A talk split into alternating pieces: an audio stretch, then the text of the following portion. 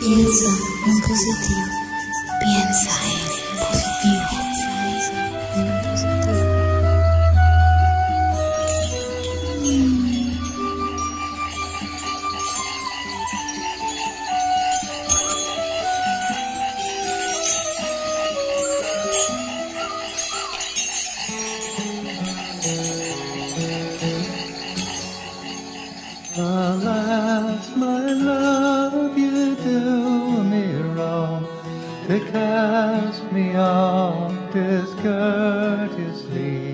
Piensa en positivo, código de sanación.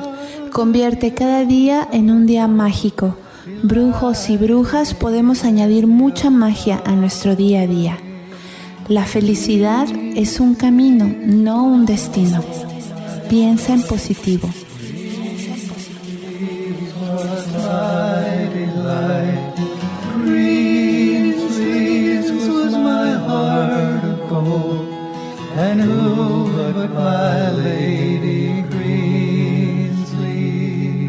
Piensa en positivo. Piensa en positivo. Piensa en positivo.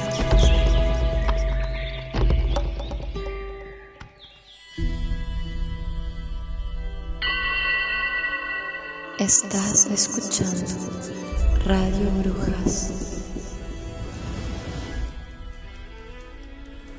Bien, ya estamos de vuelta en Piensa en positivo. Secretos para la felicidad. Un pequeño monográfico sobre la felicidad. Vamos a continuar con este, este monográfico y vamos a hablar de los seres humanos que somos los únicos seres animales capaces de aumentar nuestro sufrimiento, pero también tenemos la habilidad de poder potenciar nuestro bienestar. Ya bien decía este psicólogo investigador famosísimo que somos los únicos animales que producimos este tipo de, situaciones. ¿De qué hablan esos finales de cuentos infantiles cuando dicen que héroes y heroínas vivieron felices para siempre? ¿Cómo es que habrán vivido esos personajes y sobre todo cómo lograron el bienestar en sus vidas de cuento? Siempre yo me he preguntado, ¿y cómo fue? ¿Cómo les fue? ¿Cómo es la felicidad para siempre? Y vivieron felices eternamente. Los seres humanos somos los únicos animales capaces de aumentar nuestro sufrimiento, por ejemplo, a través de pensamientos distorsivos. Pero también tenemos la habilidad de poder potenciar nuestro bienestar. Sabemos que sentirse bien tiene un impacto positivo sobre las personas porque actúa como protector en el organismo. Que las personas cuando se sienten bien se enferman menos, viven más y tienen una mejor calidad de vida. La ciencia se encarga de estudiar los procesos que involucran la felicidad para así poder establecer definiciones justas y precisas. Hoy en día la investigación se enfoca en describir estados que se relacionan con ella como el placer y también el llamado bienestar. ¿De qué se trata? Distintas corrientes filosóficas identificaron dos maneras de acceder al bienestar. Una es la vía hedónica, que consiste en disfrutar de todo aquello que implica un placer inmediato. Una comida, un paisaje, una reunión entre amigos, etc. Y la otra es la vía eudaimónica. Esta última reside en la satisfacción a largo plazo que se genera como consecuencia de los logros obtenidos de conseguir, los frutos que surgen del esfuerzo, el trabajo y la planificación. Ascender laboralmente, graduarse o superar un mal hábito son algunos ejemplos. Actualmente, más allá de que la ciencia mantiene esta división, la denominada psicología positiva la especifica a través de tres vías. La de la vida placentera, la de la vida con compromiso y la de la vida con significado. Placer, compromiso y significado. Para estudiar al ser humano en toda su complejidad es necesario una disciplina que no solo resuelva sus problemas, sino que también ayude a construir cualidades positivas que permitan potenciar las fortalezas de las personas. Si nos ponemos en, el sentido de mejorar nuestras vidas, si no lo proponemos, es necesario rechazar algunas ideas falsas que resultan contraproducentes para alcanzar el bienestar. Una de ellas consiste en pensar que lo que se encuentra un día de una manera repentina, por el contrario, este se construye y generalmente esta construcción requiere de un gran esfuerzo. Otra idea afianzada comúnmente es que el bienestar es algo que se tiene o no se tiene, sin medias tintas, mientras que en realidad podemos considerar que hay un continuum entre el malestar y el bienestar en el que nos hallamos a lo largo del día y más aún de la vida. Por último, las personas erróneamente tratamos de modificar las circunstancias de la vida, que si el dinero, la pareja, el amor, etc., creyendo que esto traerá consigo un definitivo bienestar. Debemos saber que el producto de la adaptación hedónica, nuestra capacidad de asimilar grandes transformaciones en la vida, esos cambios externos no producirán un bienestar duradero. Existen numerosas actividades que podemos realizar para aumentar el bienestar y la salud emocional. Esto significa que pueden ser entrenadas, es decir, pueden desarrollarse y esto depende en gran medida de la voluntad. Gracias a la neuroplasticidad, la capacidad del cerebro de crear nuevas conexiones neuronales e incluso generar nuevas neuronas ligadas a la experiencia. Estas actividades también pueden producir cambios estructurales y funcionales en el cerebro. El ejercicio físico es muy beneficioso para la salud ya que reduce la ansiedad el estrés y el riesgo de contraer enfermedades. También tiene un rol muy importante en las funciones cognitivas como la consolidación de recuerdos y la memoria a largo plazo.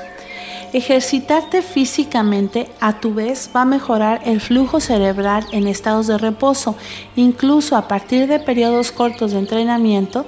Asimismo, pues también va a producir un bienestar en el corto y mediano plazo, ya que el ejercicio genera endorfinas, las hormonas que generan sensación de placer y bienestar, además de tener un efecto analgésico en el organismo. Numerosas investigaciones han comprobado que meditar de manera regular modifica positivamente la estructura y el funcionamiento cerebral. Estos resultados también sugerirían que la meditación cumple un rol en la plasticidad sináptica, es decir, en la capacidad de las neuronas de generar mayor número de conversaciones entre ellas. También la meditación se correlaciona con mayores niveles de bienestar y menor número de enfermedades. Tener y potenciar las emociones positivas es un recurso que también favorece el bienestar. En los últimos años empezamos a conocer el rol fundamental de las emociones positivas en nuestra vida. Una teoría muy aceptada demostró que no solo nos hace sentir bien, sino que buscan ampliar nuestro repertorio de recursos positivos y promueven la construcción de nuevas estrategias para mejorar la calidad de vida. Es así que cuando llevamos adelante un accionar que produce un resultado positivo, la emoción asociada nos impulsa a querer repetirla en el futuro. Podemos decir que la ciencia está comprobando que la expresión ver la vida color de rosa no estaría tan mal apartada de la realidad. Un estudio probó que cuando uno sonríe, el cerebro procesa la información proveniente de rostros con una expresión emocional neutra de la misma manera que cuando procesa rostros alegres. Mantener relaciones sociales amistosas, afectivas y amorosas también son consideradas fundamentales por la ciencia para conseguir el bienestar.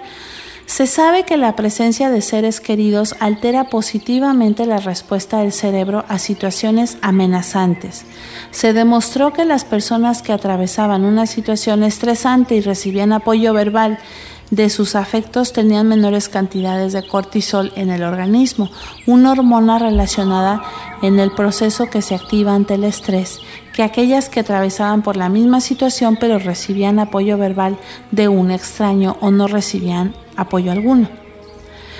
Algunas de las claves para lograr construir una vida plena se vinculan con utilizar nuestras propias fortalezas para lograr este estar satisfecho. Las fortalezas de carácter son rasgos positivos que todas las personas tenemos en mayor o menor medida. La bondad, la gratitud, el amor, la integridad, la curiosidad, la valentía, la generosidad son algunas de ellas. Ser generoso, por ejemplo, produce una sensación de bienestar ya que activa un circuito neuronal asociado al placer y la recompensa además de activar diferentes químicos asociados a la felicidad como la dopamina y la oxitocina. Las personas generosas reportan tener amistades, dormir mejor y superar de mejor manera los obstáculos que las personas mezquinas. Ahora, esto no significa que si no tienes muchas amistades seas una persona mezquina, simplemente eres diferente. Pero vale la pena decir que lo esencial de esto es que, más allá del favor particular, redundan en un bienestar general porque promueven beneficios para toda la sociedad. Así, maximizar nuestras potencialidades solidarias nos ayuda a todos a estar muy bien. Como un círculo virtuoso, podemos reiterar que sentirnos bien contribuye a nuestro bienestar. Aunque parezca una verdad de peregrullo, más bien abunda en la idea de que la manera en la que pensamos es la manera en que sentimos. Una posibilidad de escribir esto es escribir nuestro propio cuento con un final feliz. Así que por el momento les dejo con más música y no se vayan que seguimos con más programación aquí en radiobrujas.com. Hasta la próxima, mil bendiciones. Se despide de ustedes, Carla Solís.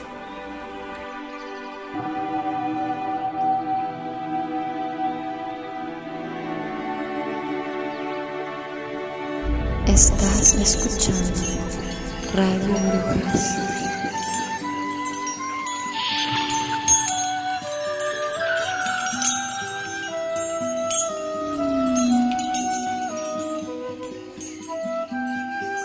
Piensa